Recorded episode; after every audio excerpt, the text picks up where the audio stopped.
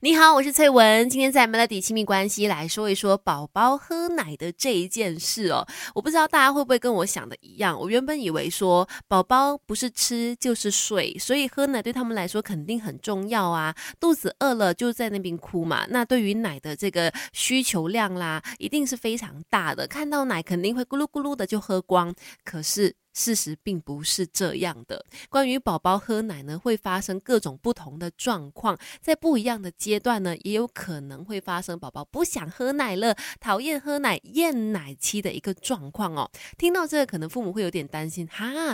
可是他们尤其是宝宝阶段啦，要成长，肯定就是靠喝奶嘛。居然抗拒奶不喝奶，那怎么办呢？会不会影响他的成长呢？首先要来先安抚一下各位新手爸妈们，不要担心，不要害怕，不要紧张。宝宝遇上厌奶期，讨厌喝奶的时期，这个厌奶的时刻，那是很正常的，通常都会发生的。那宝宝最早三个月的时候，就可能会出现厌奶期喽，可以说是婴儿成长的必经过程。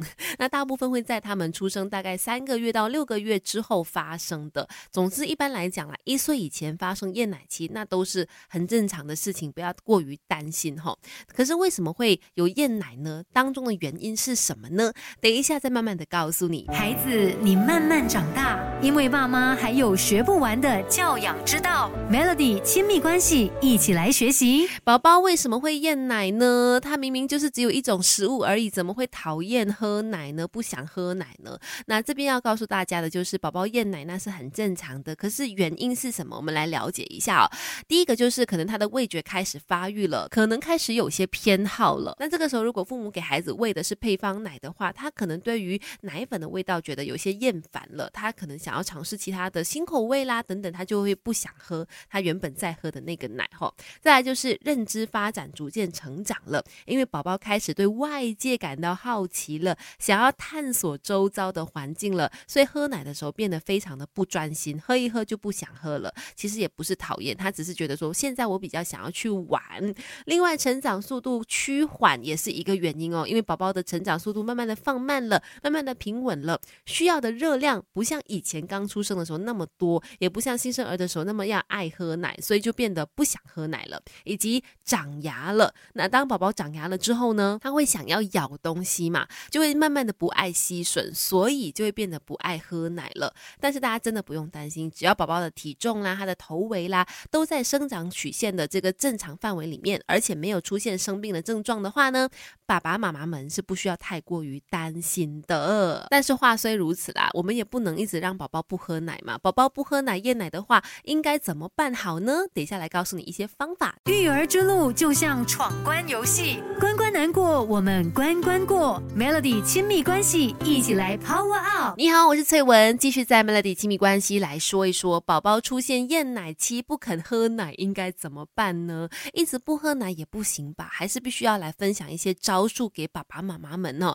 当宝宝出现不喝奶的情况的时候，你可以怎么做呢？你可以试着让宝宝多消耗一些体力。啊，用多一点力，饿的时候呢，其实就会想要喝奶了嘛。所以可以趁着宝宝对外界感到好奇的时候呢，多一点让他们去消耗体力，动一动身体啦，让他们容易感觉到饥饿，就会想要吃东西了哈。再来呢，喂食的方式可能就要改变了，尤其是刚才有提到其中一个原因，可能是宝宝长牙了，他就变得不想要吸奶了，他不喜欢吸吮东西了。那你可能可以试着换一下方式来去喂宝宝喝奶，比如。比如说用汤匙来喂食宝宝啦，增加一点它的新鲜感哦。那像我之前我的朋友就是他的宝宝不爱喝奶，他就换奶瓶，而且他是换不同造型的奶瓶，让宝宝觉得嗯喝奶变得很有趣的一件事情，他可能就会愿意喝了。再来呢，你可以试着调整一下吃奶的这个环境。其实宝宝因为开始对于外界感到好奇了嘛，如果吃饭的时候有过多的声音出现啦，太多的 distraction 出现的时候呢，就会让他呢变得不想要。喝奶。那这个时候，你可以把环境换成是比较安静的地方，然后也是相对比较简单的一个环境，减少他感官上面的刺激，也就可以让他专心的喝奶了。像我最近我的宝宝就是这样子，常常我们在喂奶的时候，如果互相在聊天，他就会很像很想要拽我们聊天这样子，他就会停下来不肯喝。所以每次在喂他喝奶的时候呢，我们大家都要保持安静，让他专心的喝奶。还有的就是，也要提醒大家，千万不要强迫宝宝喝奶。